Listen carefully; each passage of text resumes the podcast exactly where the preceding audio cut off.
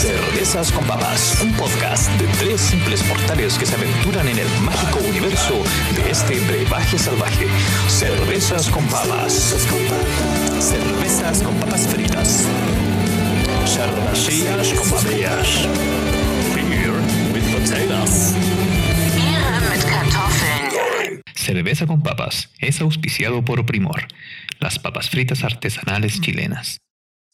Hola, hola, hola, queridos auditores. Bienvenidos una vez más a Cerveza con Papas Podcast. Yo soy Sacha Finterbuch, estamos junto a Alexis Cries y Cristóbal Ojeda. Eh, damos un gran aplauso a nuestro auspiciador Papas Fritas Primor, las papas fritas artesanales chilenas. Y son las mejores papas fritas. Un primor. Eh, un primor. Y a- recordarles que ellos, aparte de las papas fritas, tienen papas fritas sin sal, papas fritas silo, maní, soufflé. Y los pueden encontrar en todos los jumbo eh, a lo largo del país, como también el, ahora en el líder y en el totus. Así que búsquenlas y están súper buenas. Eh, bueno, empezamos el programa. Eh, estuvimos pensando un capítulo que estuviera como a toca los tiempos y lo que estamos viviendo. Y llegamos a un tema eh, más o menos recurrente en las conversaciones que es futuros distópicos. ¿Qué son los futuros distópicos? Eh, básicamente son, son futuros en que algo pasó que nadie sabe qué fue por, por lo general en muchas películas o, o- o cómics o ciencia ficción eh, escrita, eh, algo pasa que quizás al final se cuente lo que pasó, pero la idea es que, es que no, no se relate el por qué, sino eh, el, el estado actual del, del ser humano viviendo en esa condición. Entonces, nosotros pensamos que, que podríamos irnos por ahí hablando desde el punto de vista de escrito, desde el punto de vista cómic y desde el punto de vista eh, de las películas, que es de lo, de lo que hablaríamos al final, ¿cachai? Eh, bueno, aquí Cristóbal se, está, se la está jugando por, por un robotillo, parece, por, por lo que veo. Pucha, sí, man, porque si hablamos de futuros distópicos o futuros, yo me imagino el futuro, a mí me gustan los robots. Así que lo primero que me imagino es un futuro con robot, eh, no sé, matando gente. no. Robot matando gente, el futuro distópico. Un futuro muy positivo, que como tan positivo que eres, y elegir unos colores así como un poco rosados y para que hagan juego. O sea, es, Mira, en realidad el problema de si es positivo o es negativo es si eres de las máquinas o si eres el de los humanos, ¿no? Digamos que toda probabilidad está puesta ahí, ¿no? Si, si eres de las máquinas, pues no suena tan mal, ¿no? O sea, eh, tiene que ver con, con que haya habido tecnología involucrada, porque hay otros futuros, weón, que están escritos que son así, pero horribles, pues, weón, ¿cachai? Que ya no, no, no, no- no- ni siquiera llegó la tecnología, weón. Pasamos al tiro como de 1980, weón, al futuro distópico, weón, ¿cachai? Bueno, hay, Bueno, hay sí. un futuro que se tiene, que se teme eh, ac- actualmente, y que es el dominio de la inteligencia artificial. Y pucha, que reemplaza al hombre y, o que se vaya en contra del hombre. Ese es uno de los temores actuales y se conversa harto. Hasta Elon Musk decía que, que iban a, a- a crear un, un proyecto que se encargara de hacer análisis y, y después proteger en caso de que una inteligencia artificial quiera dominar el mundo. Bueno, eh, Bueno, Orwell estaría feliz y orgulloso de nosotros. Eh, De hasta dónde hemos llegado. en ese sentido, Orwell. Orwell Ah. de, de 1984, del, del- del libro, que, bueno, ahora están diciendo que es casi un, un documental de lo que está pasando, pues, ¿cachai? Que igual lo, lo haya escrito en esos tiempos también, ¿cachai? George Orwell es el mismo de, de la Guerra de los Mundos o este compadre que hizo no, no, no, no, La Guerra de los Mundos de Orson Welles. Orson Orson Welles. Welles, Ah, ya, ya. y fue un programa de radio. Que, Sí, sí, sí, sí, ya. yo creo que es quizá el mejor programa de radio de todos los tiempos. Eh, no, mira, yo me refería a- al panóptico finalmente, ¿no? Esta observación que siempre está arriba de nosotros, eh, que supuestamente es un futuro distópico, yo lo veo más como un presente eh, soso. Soso lo digo porque uno esperaría, no sé, una especie de lavado de cerebro, no sé, algún dron que llegara a tu casa. Hasta La realidad hasta para eso es miserable. O, sea, O algo que haga más difícil, algo que haga más difícil el dominio mundial. Claro, no sé, o por último, no, un tecnomante, necesito como algo más. Pero siempre la realidad se encarga como de, llevarnos a, esta, a este momento eh, donde yo siempre recomiendo una cerveza. Cuando la cosa se pone muy brava, la realidad está muy difícil, Pilsen. Oye, ¿qué, qué están tomando? Déjeme que harta gente sigue ese consejo. Mira, yo, yo, yo partí el programa con esta, la cerveza de puerto. Del puerto es una Dunkel Bison de 6 grados. Es negra y ahora la, la voy a probar para ver qué tal, weón. Eh, tiene un IU de 24 y un SRM de 22. ¿Cachai? Esa es bien alto, por lo tanto negra. Y en, en amargor tiene 24. El nariz es tostado. Está bueno. Y bien dulce. Bastante dulce. Eh, esa es la cerveza del, puerto. Claro, con nota caramelo, weón. Bastante caramelo, weón. Esa marca es chilena, ¿cierto? Sí, es de Valparaíso. Mm. Está buena, weón. ¿Qué estás tomando tú, Alexi? Papá. Bien por Yo acabo de venir justo a darme un saludo a mi hijo. Mira, amigo, ¿me lo puedo escuchar? Espera, sí, Hola. sí. Cuéntame. Esto me echó la lucha. Oh, no, yo por me mientras... la lucha libre, muchachos. Bueno, perdona, hijo la lucha libre voy a hacerla en un momento, ¿ya? Oye, es que la lucha libre, viejo, es fundamental para cualquier cultura mexicana. Lucha libre, vive libre.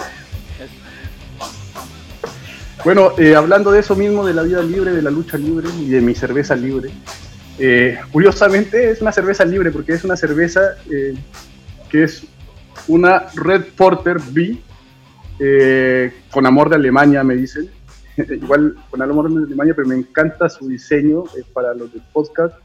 Es un diseño de una muchacha como de Tahiti en su arriba de su barquito, eh, mm. con un color eh, que será, maestro Cristóbal, ¿usted qué color podría ver de agua? Con verde, verde, agua, es un calipso. Ah, un calipso, algo así. los tonos de la mujer atrás hay un sol poniéndose. Muy bonita la cerveza. 5.0 de alcohol, lo cual me parece muy bien. Vamos a probarla. Eh, me prometen que es una IPA. Pero lo más lindo de esta cerveza es que viene del puerto de San Pauli. Lugar célebre por anarquistas y por gente libertaria. Un saludo a toda esa gente. Fútbol Club. Mm. Una vez diseñé el logotipo para una persona que que de hecho el logotipo era Lee Football Club, de hecho era para ellos, parece. Eh, era de Inglaterra o de algún lado de por ahí, de Europa. ¿Y qué, pasó al final? ¿Se usó o no? No sé, sí, creo que sí. Sí, era una gráfica. Yo estoy hablando hace muchos años, yo no sabía, no sabía la existencia de este equipo. Para los que sepan, bueno, San Pauli es un equipo del puerto de Hamburgo, puerto que se destaca antiguamente por su eh, pues, fuerza de la clase obrera. Eh, en una alianza poco inédita, también el Barrio Rojo. Entonces eh, se formó un estadio, hay un club alrededor de ese, lugar. Actualmente es más un lugar de, turismo. Se subió un poco, se, se, achetó, como dicen los argentinos. Se achetó. Pero eh, aún es un reducto de, de resistencia cultural. San Pauli como club de fútbol tiene una bandera negra de piratas es el reducto de los anarquistas, es bien interesante. Ellos son, y esta cerveza, working class hero. Exactamente. Y bueno, y su cerveza, esta IPA, eh, es una cerveza eh, está bien correcta. Es una gran cerveza, sinceramente. Pero está correcta. Eso le diré a mis amigos de San Paulo. O sea, no, no, no, tú decís que no llega a los niveles como de, de IPA así tradicionales. No, no hay suficiente amargor. Ya. se quedó tímida. Quedó tímida, pucha. Bueno, pero e, e, eso pasa comparando mm. eh, cuando uno ya tiene como un bagaje de tomar varias cervezas, decir IPA, onda ta. Para mí tal, la IPA es como esta. Y después todo lo otro puede variar entre más, ser más que una IPA, como una doble IPA, o ser menos que una IPA, ¿cachai? Llegar al, al a menos grado, ¿cachai? O, no, no menos grado, sino que, no sé, eh, eh, eso de que no llega al nivel de lo que dice el, envase mismo, ¿cachai? Exactamente, pero bueno, seguirán tratando, espero, los muchachos de Redster. Ah, igual seguimos apoyando a San Pauli, seguimos apoyando la causa. Salud. Oye, Cristóbal, Cristóbal, ¿sí? ¿Qué estáis tomando? Mira, yo estoy, también estoy con una, eh, una que traje la última vez, pero probé con otra variedad colorida. La Ahí, bravo por, sí, bravo por Mahu igual, pero ellos, ¿sabéis que invierten harto en diseño? Me he dado cuenta. Sí. Hacen harta, hacen harta colaboración, parece. Sí, de hecho esta, esta cerveza es una colaboración que hicieron con The Founders Brewing, algo así. Y junto a los artesanos, eh, los artesanos de la cerveza de Madrid. Esta cerveza es de Madrid. Y la compré por el diseño en realidad y un poco lo colorido que más para eh, felicitar a, a las marcas que, invierten en diseño. Bueno, igual, igual tiene dos puntos que yo le veo, ¿cachai? Uno, eh, invertir en colaboraciones con diseñadores y dos, invertir en, colaboración con otros brewers, ¿cachai? Otros brewers que estén haciendo cosas interesantes a nivel eh, artesanal, ¿cachai? O sea, o mini plantas que igual ya no son tan artesanales, pero que producen otro tipo de cerveza, porque Mahou es bastante como, es como decir, no sé, weón, anda un eh, las cervecerías unidas, ¿cachai? Entonces, ellos tienen muchas cervezas que son tipo lager, ¿cachai? Como lo, que más se toma y que empiecen a hacer colaboraciones con, con microbreweries, ¿cachai? Es bacán, pues. Es como que le, están dando un, espacio a las mini cervecerías para que muestren como sus productos, ¿cachai? Bajo una, una marca grande que en ese caso es más jugo, weón. Igual entrega espacio al desarrollo de la misma industria también, se van eh, mezclando conocimientos y van creciendo y van apareciendo cosas nuevas que finalmente termina beneficiándonos a nosotros. La variedad, en la variedad está el gusto, dicen. Oye, y por otro lado, eh, hoy día estamos escuchando Cayus, que es un grupo así súper desértico, ¿cachai? Stoner. Eh, y que me, recordó harto como el, tema de futuros distópicos, sobre todo como comparados con, con, esta película Mad Max, ¿cachai? Como carretera, desierto, ¿cachai? Como todo eso. Futuros post-apocalípticos. Post-apocalípticos, Donde el mundo está destruido. Una pregunta, ¿los zombies entran en este mundo? ¿Es posible? Yo creo que sí. Yo, creo que el, el, zombie, el zombie viene a crear el apocalipsis, te podría decir. Viene a ensalzarlo, weón. Viene a ensalzarlo más, más, más, que a crearlo, ¿cachai? Es como el. Claro, también viene a ensalzarlo, claro. Es como el coronavirus, por ejemplo, el coronavirus va a haber un post-coronavirus y, vamos, y ese probablemente puede ser, dependiendo de las circunstancias, un futuro post-apocalíptico. Bueno, Romero cuando hablaba de los zombies, eh, hablaba en realidad de la, de la gente en masa, ¿no? De, como de, de, la gran brutalidad de la gente que, que hacía las cosas sin pensar, porque Romero siempre, si tú te fijas, sus héroes eran afroamericanos eran afrodescendientes, gente negra o mujeres. Era un tipo muy, eh, no era el héroe que generalmente se le pedía en Hollywood. En ese tiempo los héroes eran blancos, bonitos y todo, o güeras bonitas. Él puso a afroamericanos de héroes. Y también es una crítica, ¿no? George, A. Romero fue el que hizo la primera película de zombie que se llamó eh, La Noche de los Muertos Vivientes y ahí él postuló al, a, los, a los zombies como estos personajes como caminaban lentos, ¿cachai? Como este producto de masas. Claro, producto de masa. Y ahí, claro, tenía héroes negros, ¿cachai? Que se llegaban y se juntaban varios buenos que estaban vivos, se juntaban todos en una casa y al final el negro, puta, terminaba pegándole los disparazos, weón, a todos los zombies y eso. ¿Cachai? Y al final la estupidez de los white trash eran más peligrosos que los zombies siempre en sus películas. Claro, pues, ¿cachai? Pero lo, chistoso del, tema zombie y cómo evolucionó es primero crear, tener un estereotipo del zombie lento. O sea, yo, yo por ejemplo, como persona, me enfrento a un zombie lento y te, yo, yo sé en mi cabeza que tengo un 50% de probabilidades de escapar. ¿Cachai? O, quizá un poco más, ¿cachai? Tener un... Es un enemigo, es un enemigo predecible. Claro, en el Después de esta cuarentena, quién sabe, viejo. Claro, es como ahí vienen, son lentos, yo puedo eh, esquivarlo, ¿cachai? Etcétera. Pero, weón, Hollywood se encargó de crear, weón, en la última década, zombies rápidos, weón. Contra esos weones yo, yo me doy, así, si veo zombies rápidos, yo ya, hey, aquí estoy, weón, listo, se acabó todo, weón. ¿Cachai? Mira, no solo hay zombies rápidos también, weón. Yo, hay zombies que tienen inteligencia y hasta sentimientos, weón. por otros zombies, por su cultura zombie. Yo lo vi, un, zombie negro, no me acuerdo de la película, no, no, no, me acuerdo nada. El remake de Land of the Living Dead. Puede ser, bueno, un zombie negro con una metralleta empieza a tener una bola. el remaker de Night of the Living Dead de Romero, esa película marca su regreso a Hollywood. Ya. bueno, eso, esa escena no se me olvidó nunca, weón. No, o sea, mira, es muy importante pensar que eh, no porque seas zombie, no se siente o uno pierde como estas habilidades sociales innatas en el ser humano, porque es justo lo que postula Romero, ¿no? el weón está enajenado, es una bestia, weón, come carne, sin carne, pero aún así fue un humano y mantiene esa humanidad. En otros zombies no se mantiene esta humanidad, ¿no? Romántica de Romero. Pero también hay otros futuros distópicos como el de Mad Max, donde los peligrosos, bueno, siempre Romero también dice eso, que los peligrosos no son los zombies, son como los humanos. Realmente las ratas son los humanos. Eso. De, hecho, haciendo una analogía, yo, yo encuentro que hay, hay dos como, como contrastes con todo lo que es Mad Max, ¿cachai? Y hay una película que se llama En el Camino, que no es la, la de Jack Kerouac, obviamente, sino que es una con este Vigo Mortensen. Que el tipo.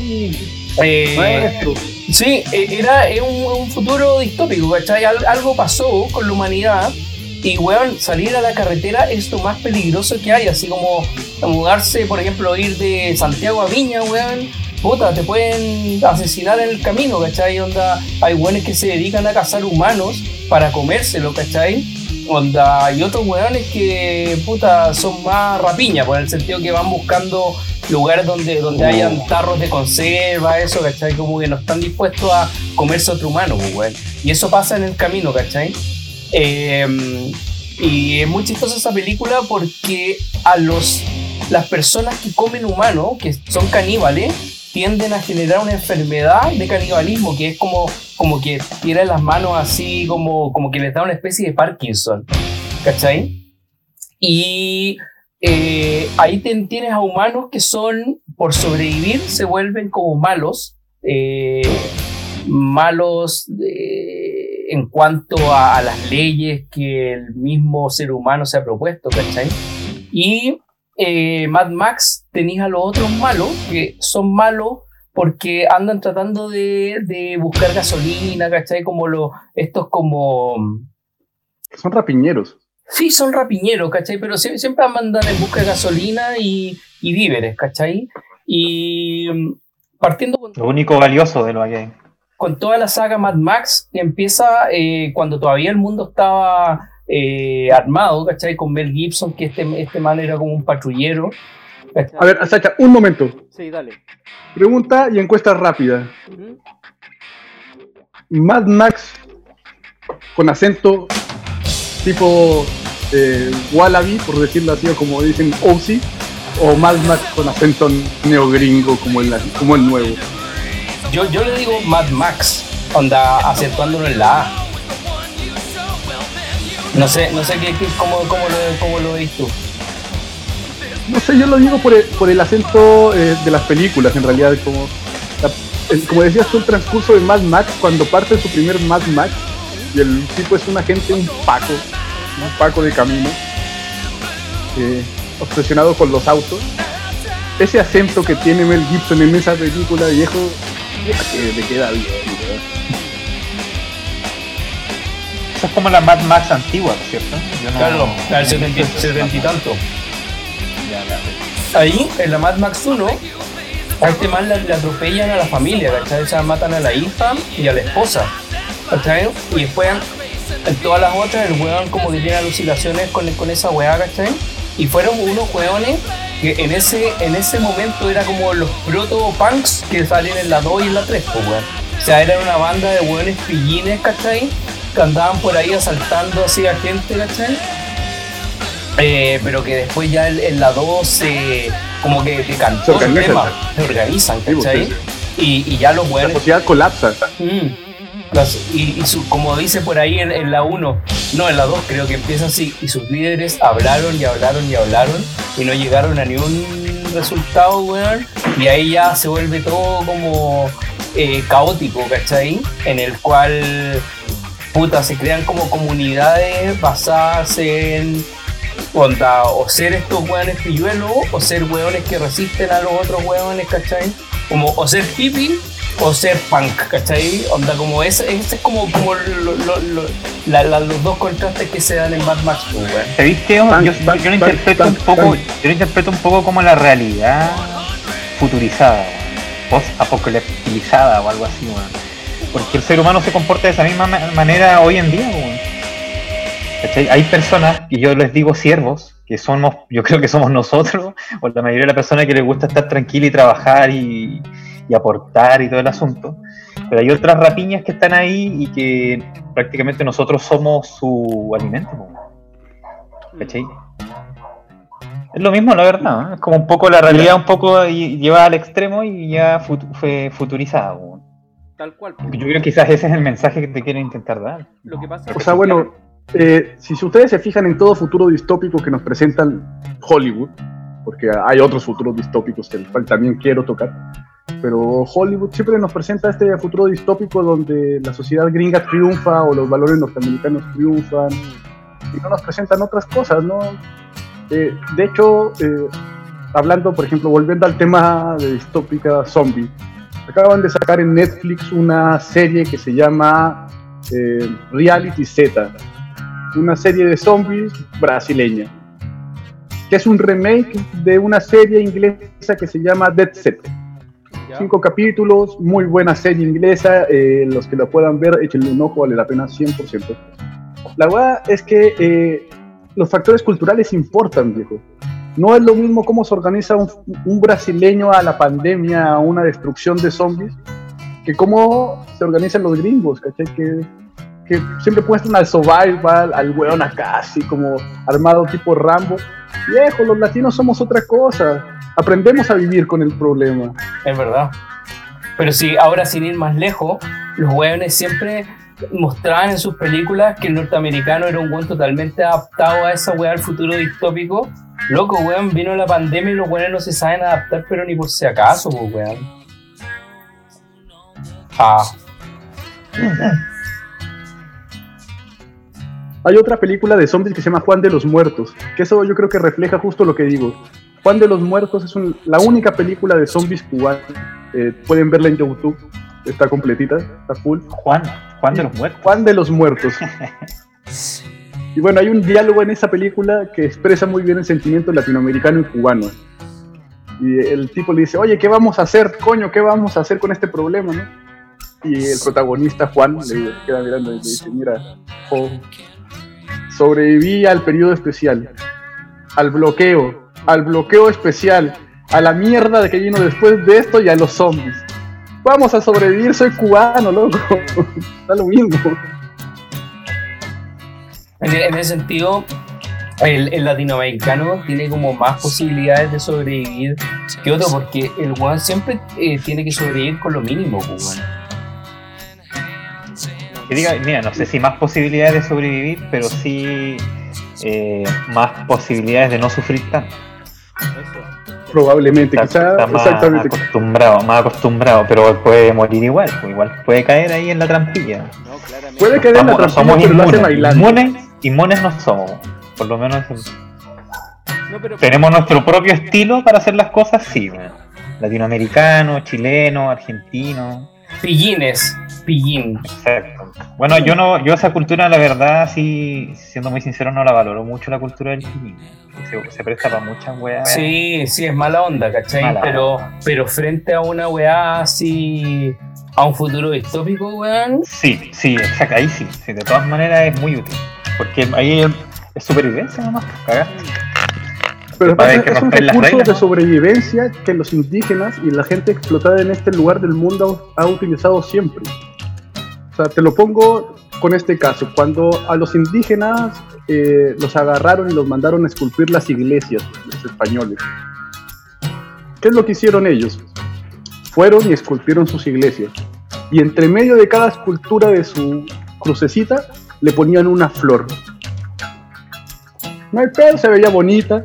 Nunca le dijeron al cura que esa flor significaba la representación de la Tonantzin, que era su diosa. Calladito, por debajo, viejo, podemos hacer muchas cosas. Así en algunos, muchos casos hay que funcionar, porque la realidad muchas veces está dominada por personas que pueden ir en contra de tus creencias. Por ejemplo, el capoeira eh, fue un baile que, que se creó, era un arte marcial supuestamente, pero se camufló como baile para que los, los, esclavistas, claro, no vean que estas personas se están entrenando para algo. Fue una especie de camuflaje que hicieron estas personas porque en el momento los que tenían el poder estaban en contra de sus propias creencias. O sea, la, gente, el ser humano, se adapta y se camufla, igual que, que, los animales, pero como culturalmente. Oye, eh, voy a abrir esta cerveza Tubinger que estaba esperando como el momento adecuado, que es esta um, Irish Red Ale que de Pirque. Joder, qué bueno. Sí. Así que vamos a ver qué, qué, tal sabe. ¿Ustedes tienen alguna otra cerveza como para catar o no? No, efectivamente, eh, voy a pasar con esta IPA muy buena onda con los compañeros del San Pauli, pero le faltó sabor. Y acá vamos con. Oye, ¿eso? Bueno, ese diseño. Me encantó la completa 100% por el diseño. ¿De dónde? Dice que es alemana, eh, dice que es una cerveza de trigo, una Schwarzbier. Y se ve que es una cerveza de trigo. Me dice que es una Black Beer, una cerveza negra de trigo. Interesante. No me, todavía no 4.9 de alcohol.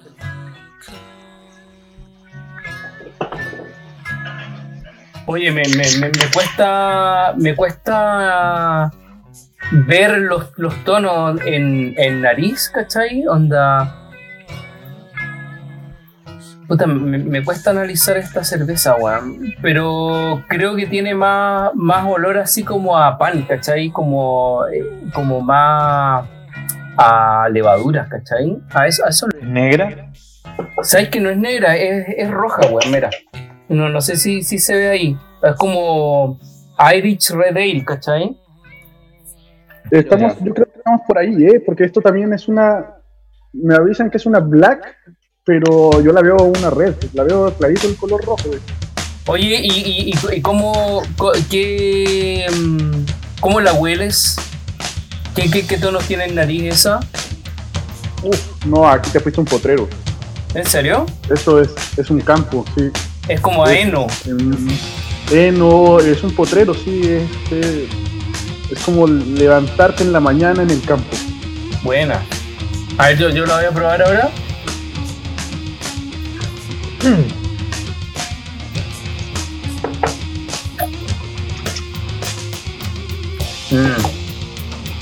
Es media cítrica. Esta está, está, está media cítrica, weón. un poco lúpula, ¿cachai? No, no, no, tiene tanto sabor a lúpulo. Está bueno así.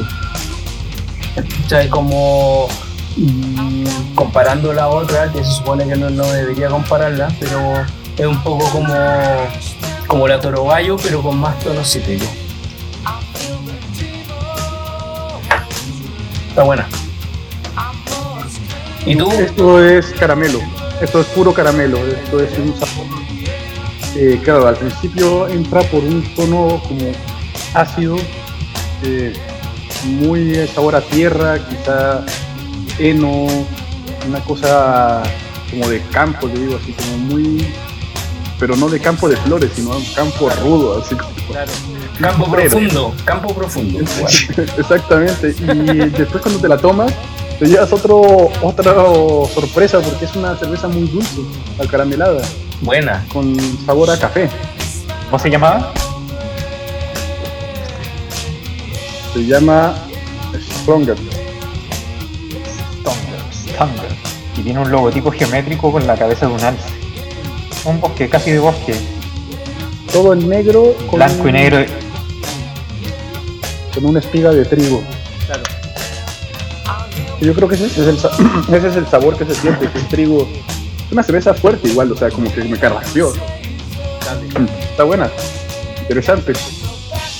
Oye, siguiendo con, con lo futuro distópico y el dibujo que está diciendo, el, lo tuyo me recuerda harto eh, como a ese famoso robot de Terminator, no, no es de Terminator, de Robocop, de Robocop 2, weón. Sí, que me gustaba, no lo estoy haciendo igual, pero lo estoy haciendo inspirado un poco recordando cómo era la figura del... Oh, que me gustaba ese personaje, tenía un terror, weón. Era un miedo que, que producía su movimiento, lo grande que era, weón. Ese weón era como dos veces un humano, pues, o dos veces y medio un humano para arriba. La capacidad, su capacidad destructiva me producía temor en esa época cuando era niño. Y el diseño para hacer esa época era bellísimo. Súper bien, sí, súper buen diseño.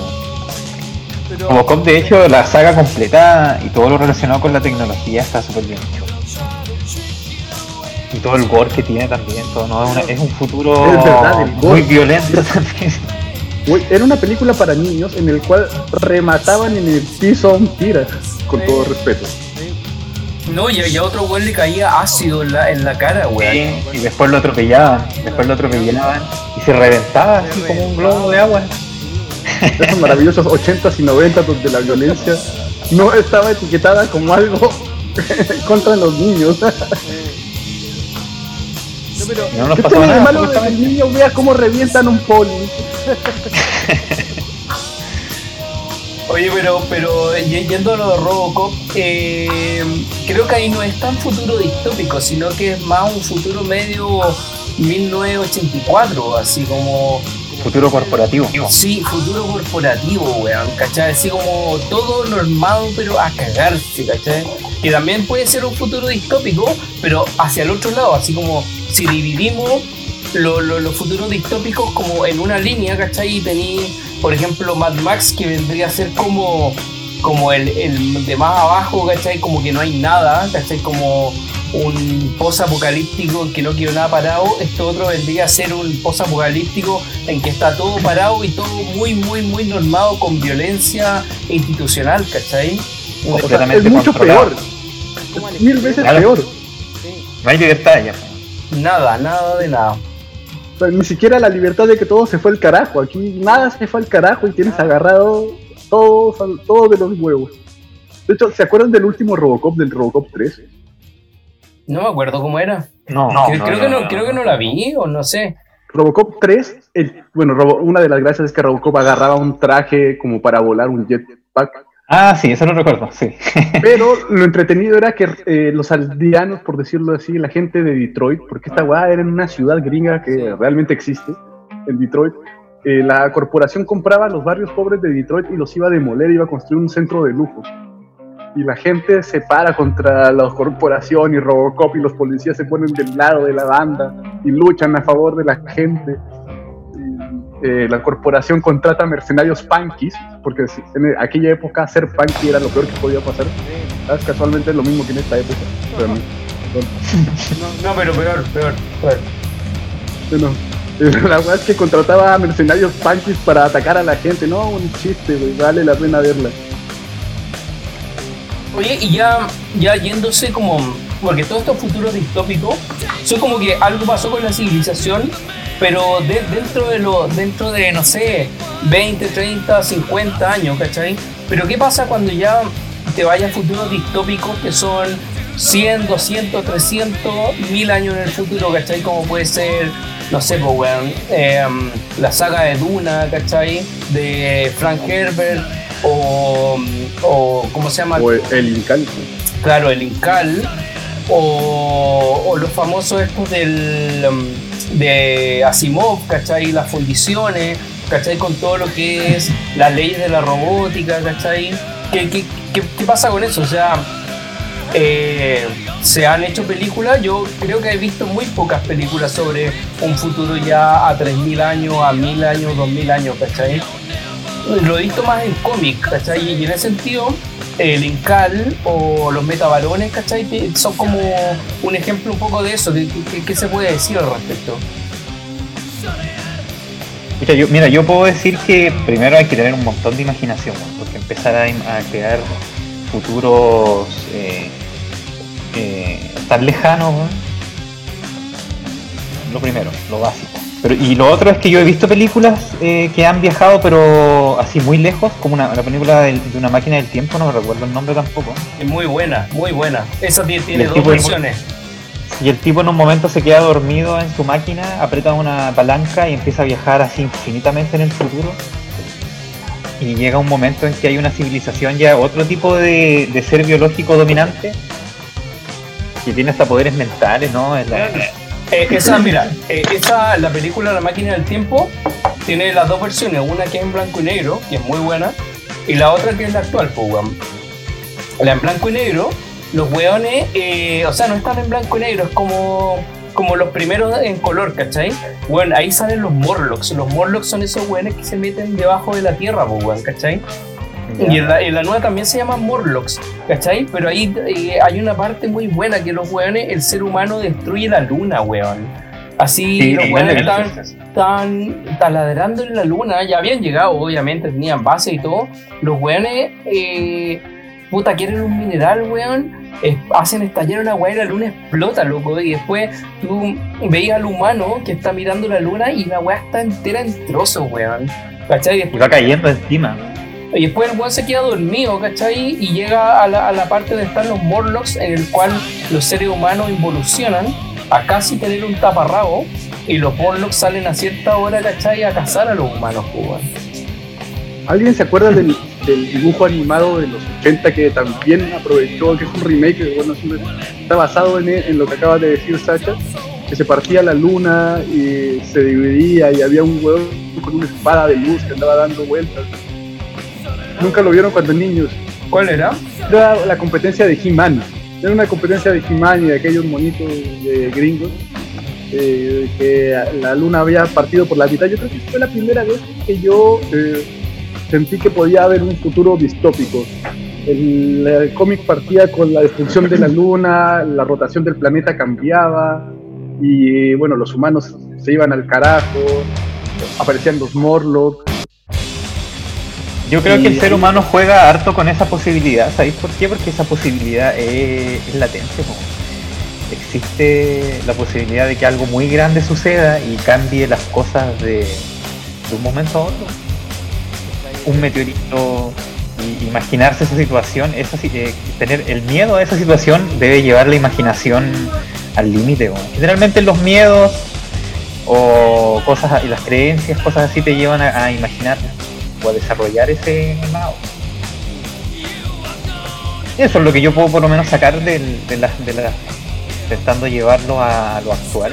Siempre, aunque sea muy futurista, siempre reflejan realidades eh, presentes, creo yo. Esos de estos personajes, estos personajes que salen, ¿cómo se llamaban? Morlocks, que salían a cazar humanos. Eso pasa en nuestro mundo, hay gente que sale a cazar gays, o, antes los, guasos salían a cazar rotos, echar a caballo, los mataban, ¿no? Los mataban. Se llamaba A la Casa del Peón. ¿Así se llamaba? Ya. yo no sabía cómo se llamaba, pero sabía que era una práctica que se hacía. Horrible. imagínate que eso era como eh, era como una cosa como entretención, así como no tenemos ninguna eh, necesidad de salir a cazar esos hueones, pero lo hacemos por diversión. Imagínate en el momento en que necesitáis cazar por necesidad, ¿cachai? Por, porque tenéis hambre, weón. Y ahí viene la película esa que estábamos diciendo al principio, en el camino, ¿cachai? Eh, que el mundo se divide entre hueones que comen carne humana y hueones que son rapiñas de, no sé, tarros o, conservas que hayan quedado de, de los mundos el mundo que se acabó, ¿cachai? Etcétera, Bueno, lo que decían del palomeo, eh, para, así es lo, como lo llamaban el palomeo, la casa de rotos. Eh, digamos que se hacía para no lastimar las vaquillas. A ese nivel de prepotencia podemos llegar cuando el patrón manda, digamos. Cuando el patrón manda a ese nivel llegamos. Eh, por eso no es, la único, no es el único futuro distópico que hemos tenido llegar a destruir el planeta, digamos. Como especie, nosotros hemos afrontado esto y hago un llamado a todos los que nos escuchan afrontar esto como lo ha afrontado nuestra especie durante las veces que nos ha tocado. No es la primera glaciación que hemos sobrevivido. Lo que sí no pasaba antes es que teníamos este nivel de, tecnología, que está este nivel de, de tecno, que ese nivel de tecno sirva para algo. Si antes sobrevivimos con una flecha Clovis, eh, una flecha tallada por un lado, que no podamos sobrevivir ahora que tengamos muchas más herramientas, sería ridículo. Llamo a todo el mundo está escuchando este programa que sí, claro, hay futuros distópicos donde terminamos muy mal y hay otros futuros distópicos donde tampoco terminamos tan mal. quizás nosotros fuimos, quizás nosotros somos el futuro distópico de alguien en el pasado.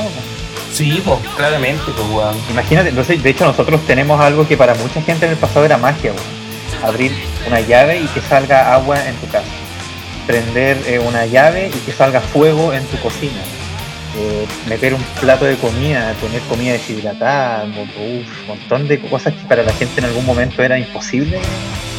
yo, yo, yo tengo esta como es una anhelación, ¿cachai? Como, como unas ganas de, poder volver al pasado, ese que está ahí en segundo básico, ahí con tus compañeros, y sacáis un, un, celular, weón, así con todo el celular de ahora, y le mostráis a los weones así como, oye, mira, yo puedo ver videos, puedo, puedo hacer esto, puedo hablar con gente, y los weones así, ah, lo de las charras. ni siquiera hay kit, no tengo la en el pasado. ¿cachai? Dejáis la cagada, pues, weón, te volví el weón más radical, pues, weón. Te entrevistas en la tele, weón, así.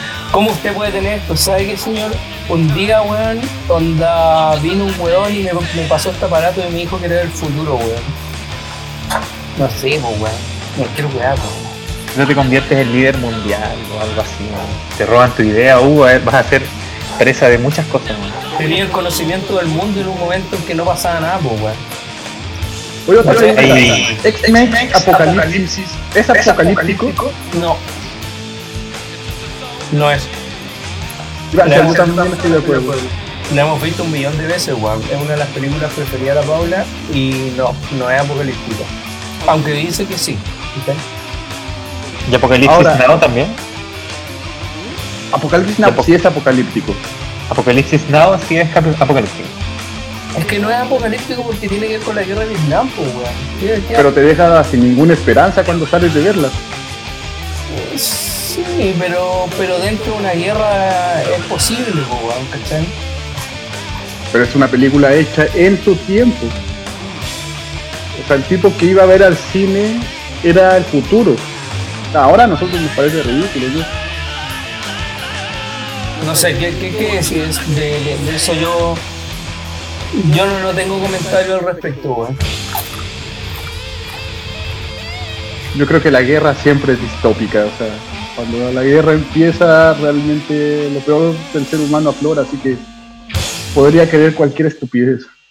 Es que ¿sabes lo que me pasa con la guerra, weón? Sobre todo las creadas por los gringos, que nunca son lo suficientemente eh, eh, como devastadoras, ¿cachai? Como, como que los weones eh, paran así como que dicen, ya, ahora estamos en guerra, weón. Por ejemplo, en Vietnam le sacaron la mierda a los weones, ¿cachai? Eh, en, las que fueron al Medio Oriente, como que como que ellos nunca han dejado la zorra y los otros weones tampoco han dejado la zorra. Quizás en los mismos weones, creo que en Siria, los weones tienen así un futuro distópico en este momento en la franja de Gaza. Pero no fueron los gringos los que lo provocaron, fueron ellos mismos, ¿cachai? Mira, yo creo, yo creo que, yo creo que, el, que ¿cómo se llama? En tiempos de paz, en tiempos de paz, solo hay, menos guerras nomás, bueno. Pero las guerras mundiales dejaron la cagada. Donde se, donde, donde se llevaron a cabo, dejaron la cagada. Japón tuvo que reconstruir cientos de edificios que fueron bombardeados. Eh, dos pueblos, dos pueblos enteros fueron desaparecidos por las bombas nucleares. Claro, pero eso es una en un estallido. Un estallido, claro, de, cuatro, de 300 megatones. recuerdo cuántos megatones, pero, pero si tú calculas la cantidad de bombas que tiraron en Vietnam, es mucho más que las de Hiroshima, pues, no es de megatones. En Nepal que tiraron en Vietnam, o los daños químicos que produjeron en, ir a Ruanda, a Croacia. O sea, es una cosa que no ha parado. La guerra es una industria. Y, si mañana la distopía ocurre y, tal, lo mismo, esto es un negocio y el negocio sigue operando. Pero, por ejemplo, las bombas nucleares sí tienen el potencial de destruir el mundo. No, no en la explosión, pero sí en la radiación. Y las nubes radiactivas pueden viajar por las corrientes de aire. Y una guerra nuclear, pongámosle que tienen unas 10, 20, unos países vueltos locos. Nos vamos toda la cresta, Creo que solamente hacen falta tres. Tres bombas nucleares. Me, me, interesa, me interesa saber tu opinión, Alexis, sobre lo, lo de Siria y eso.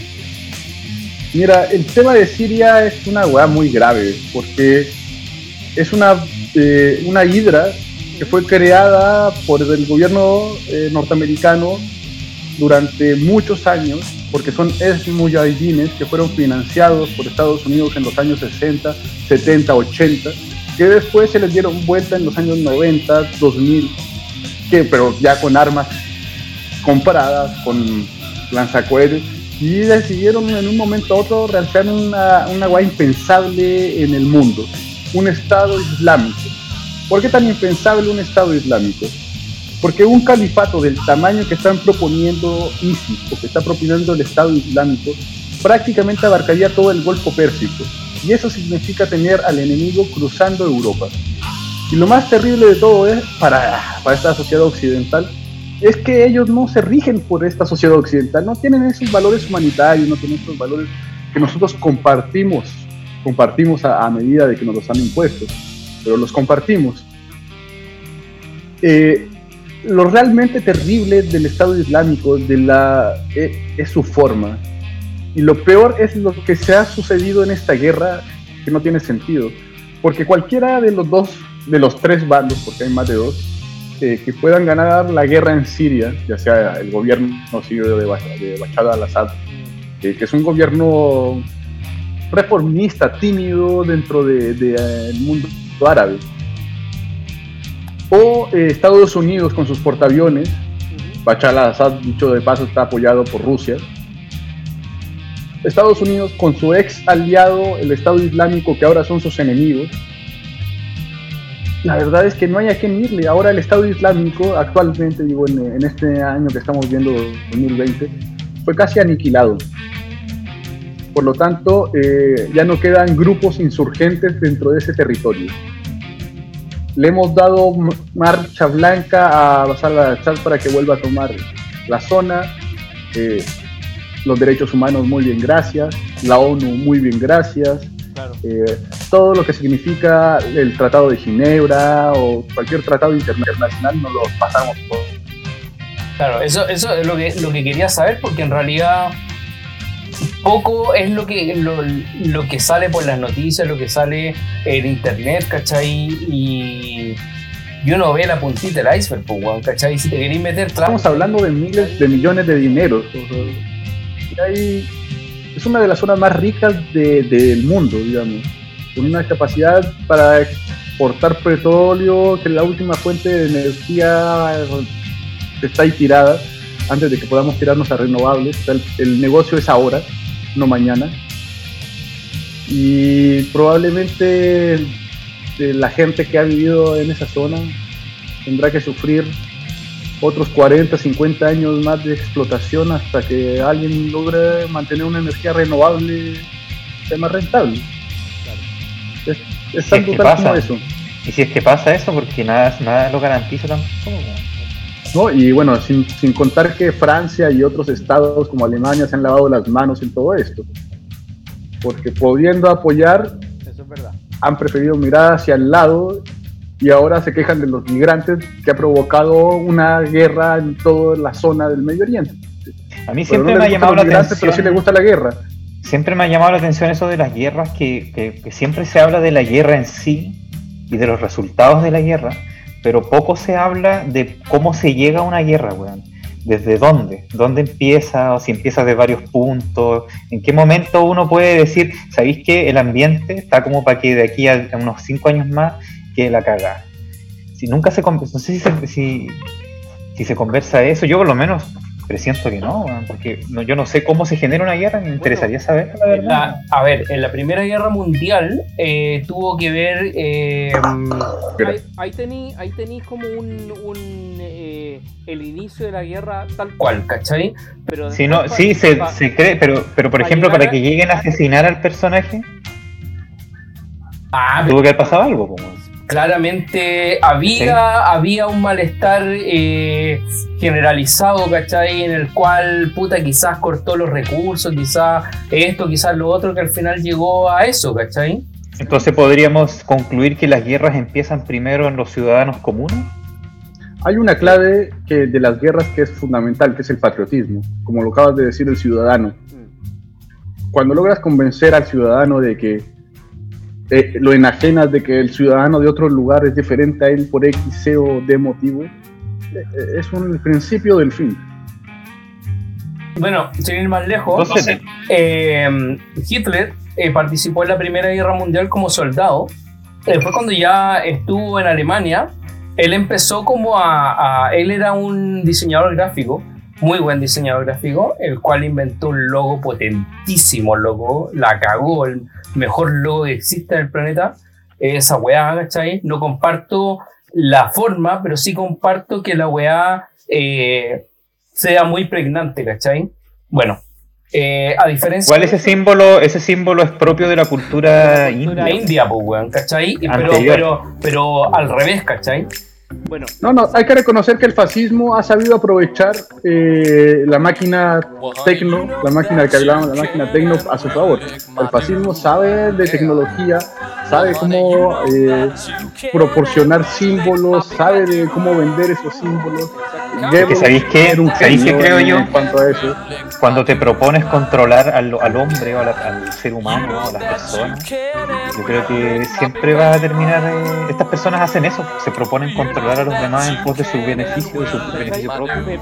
Y se inventan todo lo que pueden para hacerlo, Más que eso, este, este gallo, en, en el sentido de la propaganda, fue genio porque el weón tomó un malestar, ¿cachai? Que estaba en ese momento, que venía de la Primera Guerra, que el weón onda, había quedado todo devastado, eh, Alemania estaba eh, con mucho eh, carencia, ¿cachai? Como el ciudadano de a pie, y el weón supo como canalizarlo controlando masa en el sentido de que, weón, estamos mal, estamos mal, estamos mal. Un manipulador, weón. Claro. Un manipulador. ¿Cachai? Y le echó la culpa. populista a los que siempre le han echado la culpa. A, los comunistas y a los judíos. Exacto, weón. Bueno, y, a todo weón diferente. Si al final no, no eran solo los comunistas y los judíos, también entran los estos weón, los, gitanos, ¿cachai? Artistas, weón, de todo índole, músicos. Bueno, si lo pensáis, claro, Hitler fue elegido por su pueblo, weón. El error, el error de su pueblo estuvo en ser, eh, en ser tan, esperar tanta complacencia de sus líderes. En ese sentido puede llegar cualquiera. ¿Cómo fue? No fue tan así porque en ese momento eh, había una gran fuerza que es la fuerza comunista en Alemania. Alemania es uno de los lugares en el mundo donde el comunismo se propagó de forma más eficiente y había una fuerza obrera importante, eh, no solamente obrera, sino que también socialdemócrata, que paró mucho tiempo el, el, que paró al Reichstag y lo mantuvo en línea. El problema fue cuando eh, se declaran ilegales las fuerzas eh, progresistas, tanto las fuerzas comunistas como otras fuerzas eh, de centro que habían propagado el control del Reichstag y el control del archiduque Fernando III, si el no me acuerdo. Y ahí el balance de poder se pierde y se declara ilegal al Partido Comunista, se declara ilegal al socialistas y eh, por lo tanto el fascismo entra a reinar. El gran problema de la democracia no es en sí eh, el opinar diferente, sino que te aseguren que ese opinar diferente pueda ser eh, sustentado. Por eso mismo nunca he estado de acuerdo con la, una ley de mordaza. Una ley de mordaza, por ejemplo, como la tienen los alemanes contra el fascismo, nunca he estado de acuerdo. Porque el primer carácter de una democracia es justo asegurarte la libertad para poder opinar lo que tú quieras, cabrón. Exacto. Yo sabía que pienso súper parecido a ti. Y yo creo que el rol del Estado en ese sentido es eh, enseñarle al ser humano a vivir la libertad que quiere, que exige. Si no se invierten los recursos en eso, en enseñarle a la gente a vivir en libertad, ¿qué significa enseñarle a vivir en libertad? Que no te voy a prohibir las cosas, pero sí te voy a decir que estas weas son más peligrosas, que estas no, y así te voy a dar unas instrucciones que si tú quieres las seguís. Yo no te voy a obligar. ¿Cachai? Pero ahí están ahí te lo dice el Estado, te lo está recordando constantemente, eres libre y te he enseñado además, te he educado a vivir en libertad. Eso yo creo que el Estado no lo ha hecho. Y no lo ha hecho porque hay una política o hay una idea de que el Estado no debe intervenir en determinadas cosas. Algunos tienen esa idea, pero yo creo que se ha frenado demasiado al punto en que no, intervienen algunas cosas importantes, que son como trascendentales, y que es enseñarle al ser humano y al chileno en este caso a vivir su libertad. ¿cachai? Porque si no, ¿de dónde van a sacar la información de, la publicidad?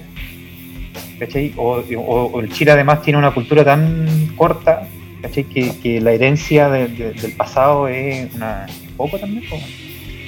Entonces, como, y por eso cuando dicen educación gratuita de calidad, yo creo que, bueno, nadie habla de qué es educación gratuita de calidad primero, pero yo creo que quizás debería ir por ahí. Cómo enseñarle al ser humano a vivir su propia libertad cosa que no se hace.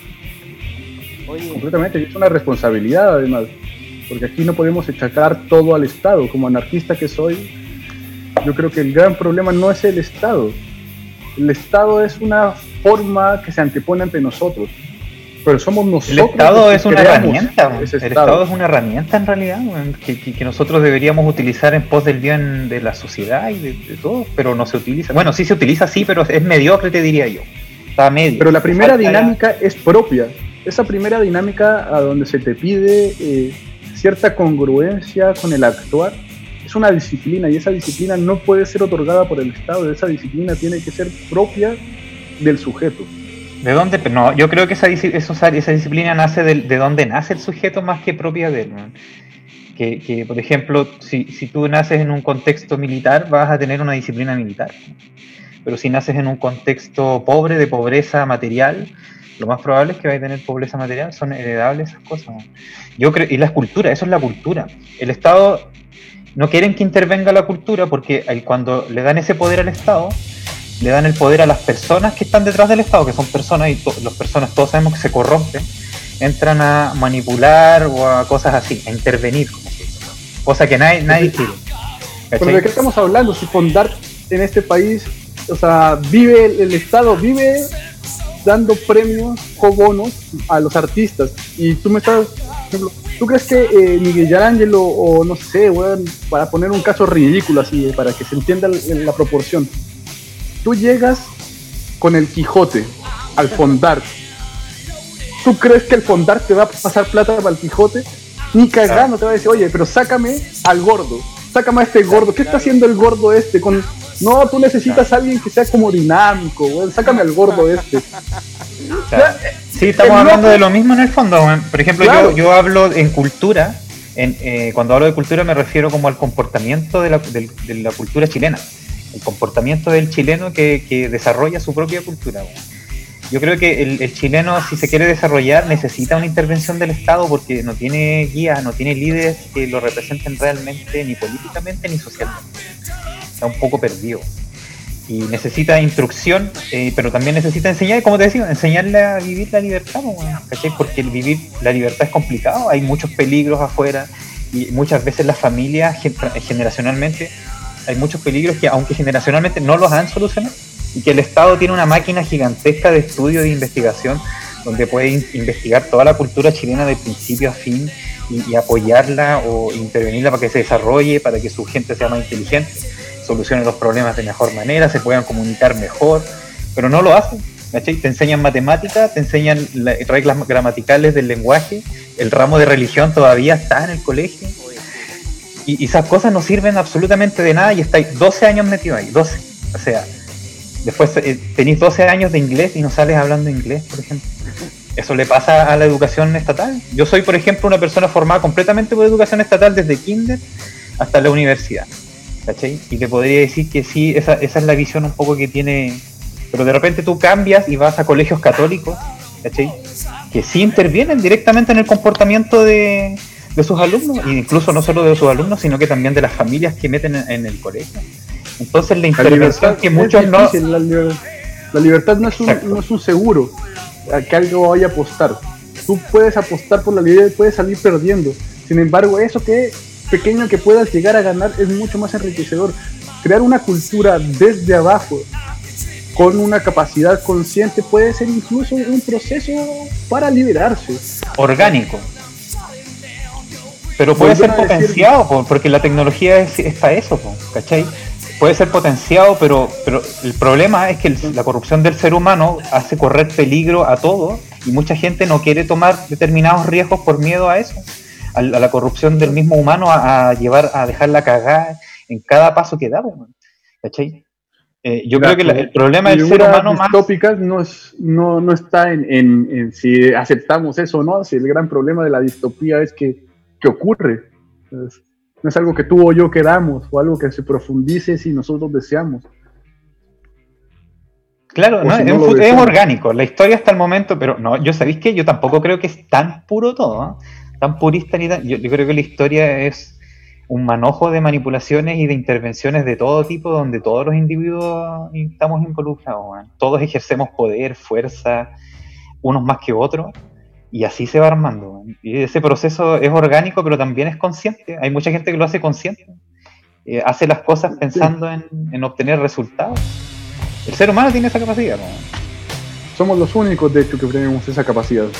Bueno, ese es el miedo. Mucha gente, mucho desarrollo humano no, no se lleva a cabo por el miedo a que lo que ya está bien ahora se vaya a la cresta y, y, aparezca un futuro distópico donde quede la caga el miedo al, progreso. De hecho, hoy en día los progres, el progreso es un término que hoy en día ya está satanizado por algunas personas y al punto de que es una especie de insulto. Entonces no sé por qué la gente sataniza eh, palabras. la verdad, siempre he tenido esa... esa ¿qué, problema tienen con las palabras, el lenguaje inclusivo? esas cosas no entiendo qué, problema tienen. La verdad es que progresar, progresar es algo súper eh, natural de, cualquier persona. ¿Por qué es tan mal mirado? No, no, logro comprender. Lo que sí es malo es la gente que hay que llaman progres que y tratan de imponer ideas a los demás. Pero eso no es ser, progre, eso es ser imprudente o ser desagradable o ser eh, avasallador, no sé. Los típicos, los comportamientos bases de cualquier conflicto de cualquier guerra. ¿O no? Problemita, tuve que ir al baño, disculpen por eso, pero parece que no se notó.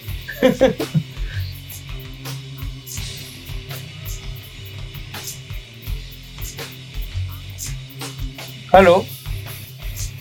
Se pegó. Se quedó pegado. Oye, eh, Napo, eh, yo creo que igual ya estamos llegando, mira, estamos en la hora 2, nos pasamos cualquier cantidad del objetivo, pero estuvo buena la... Yo creo que por ahí, por ahí cuando ponemos el monólogo entre yo y Cristóbal podemos cortar y meter la weá. Eh, como cortarlo decís tú, puede ser. Puede ser. Si no, para todos los que nos escucharon, pues aguanten su neumático, guarden su neumático, recuerden guardar su gasolina para octubre. No, sí, sí, está bien, pues, weón. Sí, la, idea es que eh, conversemos de los temas, pues, weón, ¿cachai? Pues, no, no, hay, no hay por qué cortarlo, pues, weón, si no, no somos un. No somos un. Eh, no censuramos nada, pues, weón. A eso vamos, ¿cachai? No somos una máquina censuradora. El gobierno chino tiene, el gobierno chino tiene una máquina censuradora, censuradora ya de la velocidad de la luz, weón. Envías fotos y te las censuran, ya se eh, su inteligencia artificial lee las fotos, lee los textos y los bloquea automáticamente. Y lo que le gusta lo guarda. Y eso se viene para acá, para Chile, ¿eh? eso se viene para acá, así que porque todos todos los gobiernos lo están interpretando como un buen. Hay, que estar atento con, con, eso, pues, weón. Lo que dice China, weón, es ley, poco menos, así que Vamos a tener esa weá en, no sé, un año, weón, quizás ya esté en las casas. Sí, reconocimiento facial tenemos ya en, en Quilicura, en Las Condes, en Vitacura y en la dehesa. ¿Viste? No, sí, se, se viene fuerte, weón. Eh, la Y libertad esa información la vende toda TikTok, también. ¡Ja, huevo! que también es del gobierno chino. También. Oye, Saludos a los chinos que nos están viendo, por favor, los queremos, auspiciadores. Ya, pues, ya, pues, amigos, estamos terminando este programa de cerveza con papas de los futuros distópicos. Espero que les haya gustado. Eh, también un gran saludo nuevamente a nuestro auspiciador Papas Fritas Primor. Y nada, pues nos estaremos viendo la próxima semana. Ya ahí tenemos en nuestro capítulo final de la temporada número 4 para pasar a las 5. Así que eh, vamos a planearlo bien y ahí vamos a tener un buen invitado. Así que eso, pues, muchas gracias por escucharnos y chao cabros, puta que estén bien, pues, weón. Resistencia, fuerza. Oh, cabrón, gracias por escuchar. Cerveza con papas. Yes.